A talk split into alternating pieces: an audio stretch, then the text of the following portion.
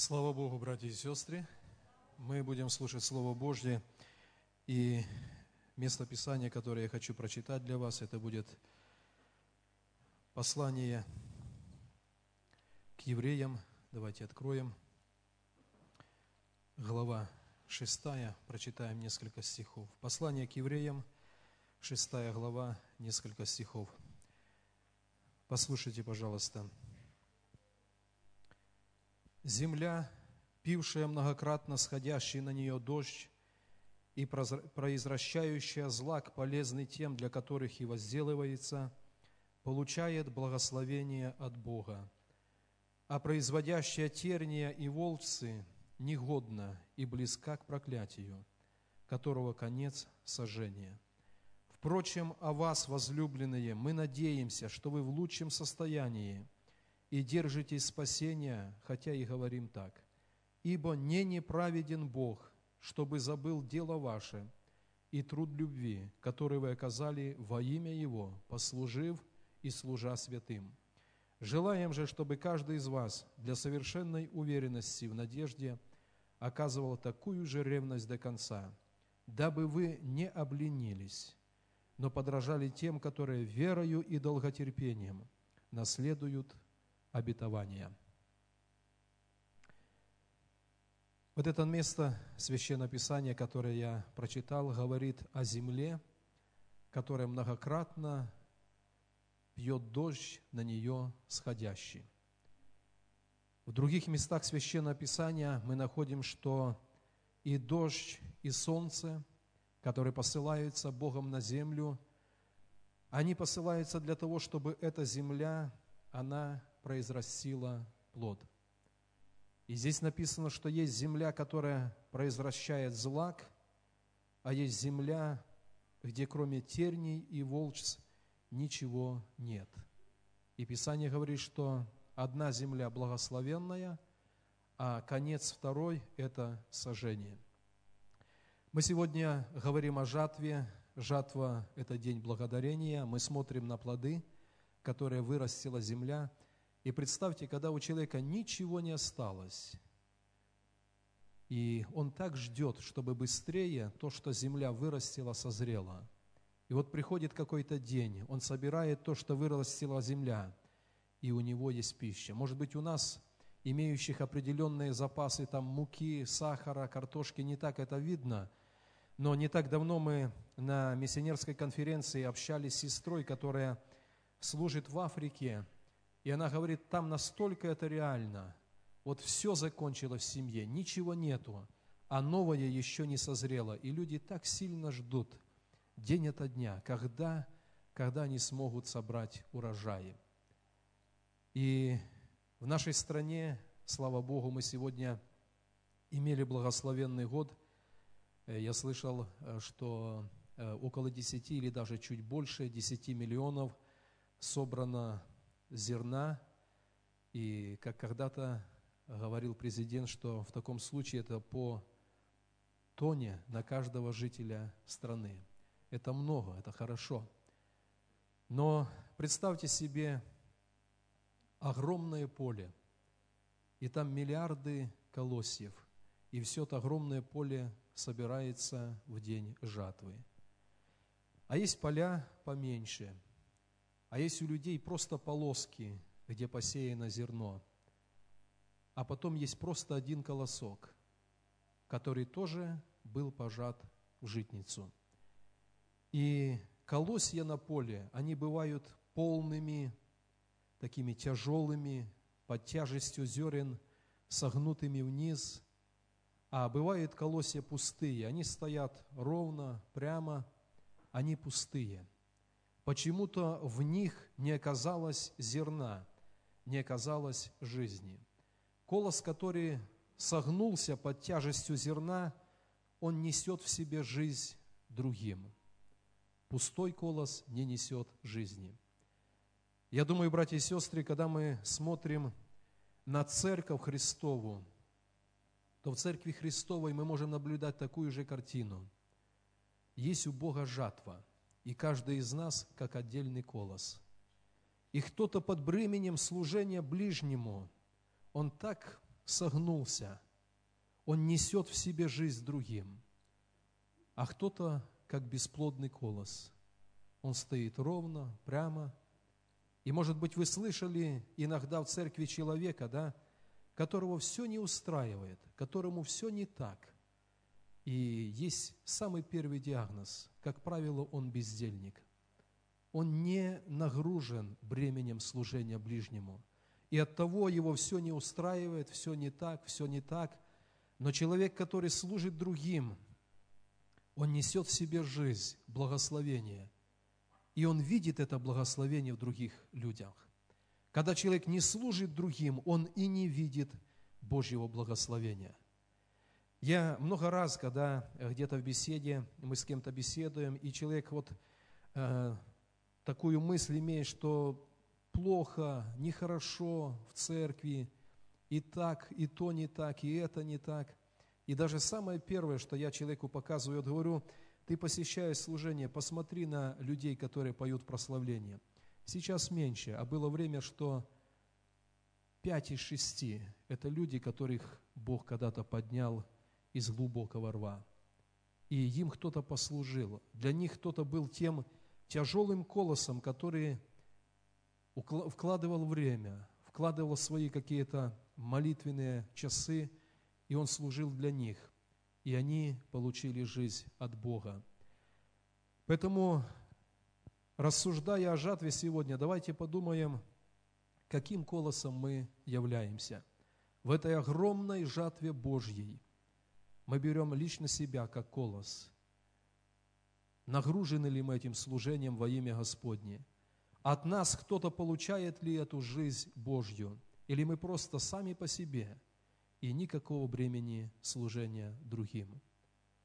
Благословен колос, который согнулся к земле – он несет в себе жизнь другим. Женщина, которая вынашивает ребенка, это тяжело.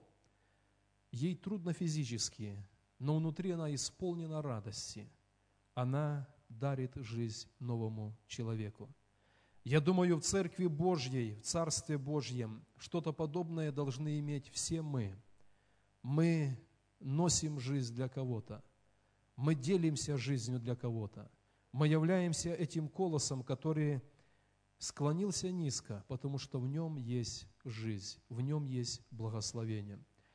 Пусть Бог нас в этом благословит. Я когда-то приводил в церкви такой пример, когда один из верующих людей думал, что он ну, что-то сделал для Бога – и, может быть, где-то так внутренне немножко надмевался. И однажды ночью он увидел сон. Во сне он предстал перед Богом, и предстал перед Богом с чемоданом. И он понимал, что надо быстренько открыть этот чемодан и показать то, что он сделал для Бога на земле. Те плоды, которые он приобрел для Бога. И говорит, я понимал, что Господь вот здесь рядом. Я быстренько положил на землю чемодан, открыл – и смотрю, листва. Я начал копаться в этом чемодане, искать, где же плоды. Он думал, что этот чемодан полон плодов. И говорит, я только на низу там, на дне обнаружил два плода. И я понял, как мало плодов я принес еще для Бога. Говорит, я проснулся, и в моей жизни с того дня что-то поменялось. Я понял, что Бог ожидает плода – Бог, который однажды меня призвал к себе, открылся для меня, Он ожидает от меня плода. И человек стал более усердно трудиться для Господа. Я напомню вам место Священного Писания, это второе послание к Тимофею, первая глава. Можете не открывать, я буквально один стих.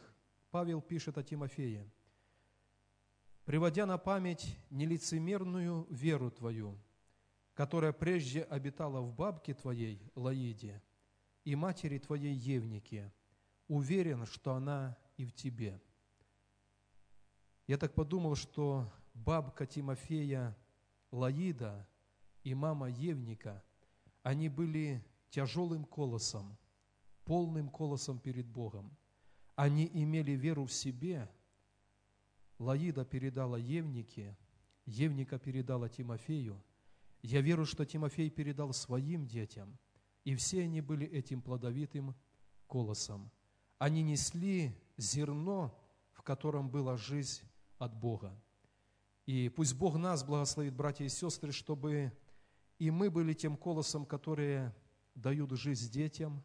Наши дети, когда Бог даст времени жизни, дадут жизнь в Боге своим детям, и продлевается это благословение Божье в нашем роде. Друг другу по поколению передавалось это Божье благословение. В Евангелии от Луки во второй главе описан э, такой момент, когда младенца Христа принесли в храм, его встретил Симеон и еще одна женщина, написано вдова лет 84. Она только семь лет в своей жизни прожила с мужем, муж умер, но написано, она день и ночь служила постом и молитвой перед Богом в храме. Она молилась за Израиль, она молилась за свой народ. И смотря на ее жизнь, на ее посвящение, мы тоже делаем вывод, она была полным колосом. Колос, который однажды Бог пожал в свою житницу.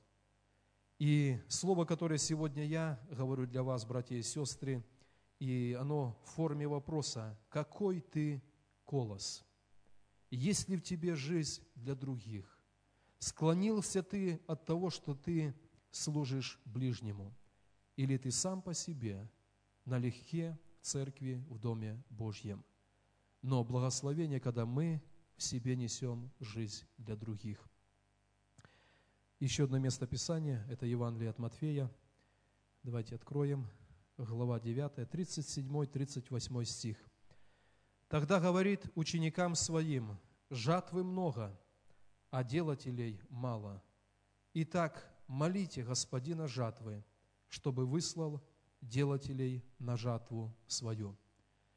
Я не знаю, как видели люди эти толпы народа. В 36 стихе написано, видя толпы народа, он жалился над ними, что они были изнурены и рассеяны, как овцы, не имеющие пастора. А потом говорит о жатве. Когда мы смотрим на окружающих нас людей, может быть, на семьи, которые живут рядом с нами, на площадке, мы знаем, что там очень много боли, разрушения, потому что там нету Иисуса, там действует грех. И испытываем ли мы то, что испытывал Иисус? Посмотрел на народ и сжалился. Они не имеют пастыря, пастора, который бы их благословил. И молитва наша к Богу, Господь, дай нам глаза Иисуса, дай нам правильно увидеть жатву, и дай нам быть в числе тех, кто Тобою выслан на это дело жатвы. Молите Господина жатвы, чтобы выслал делателей на жатву свою. В другом месте Писания Иисус говорит, возведите очи и посмотрите на нивы, они побелели, они поспели к жатве. Но вопрос, каким колосом сегодня являемся мы с вами? На нас, как на всю землю, сходит этот дождь благословения Божьего, и одна земля приносит плод, а другая остается бесплодной. И наша молитва к Богу, Господь, я хочу быть колосом, который склонился под тяжестью этих зерен – во мне есть жизнь, которую я готов и которую я отдаю для других людей. Не ищите каких-то причин в общем, церкви, на этом огромном поле. Причина в одном колосе. Он зрелый, полный или пустой. От этого благословения во всем народе. Давайте поднимемся перед Господом, и мы сейчас помолимся – и я повторюсь, молитва наша перед Богом, Господь, я хочу быть колосом, который склонился под тяжестью служения. Я хочу быть колосом, который источает из себя жизнь других, утоляет голос, голод кого-то нуждающегося. Давайте об этом помолимся перед Богом. Господь, мы идем в молитве к Тебе. Мы находимся в этом размышлении перед Твоим лицом.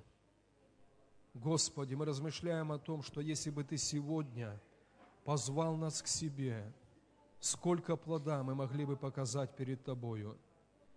Мы молимся, чтобы, находясь в доме Твоем, в Твоем винограднике, в Твоем саду, мы не оказались бесплодной смоковницей, но мы были тем полным колосом, который несет жизнь для других. Я молюсь об этом и призываю Твое благословение на жизнь моих братьев и сестер. Пусть каждый будет склонен под бременем служения ближнему.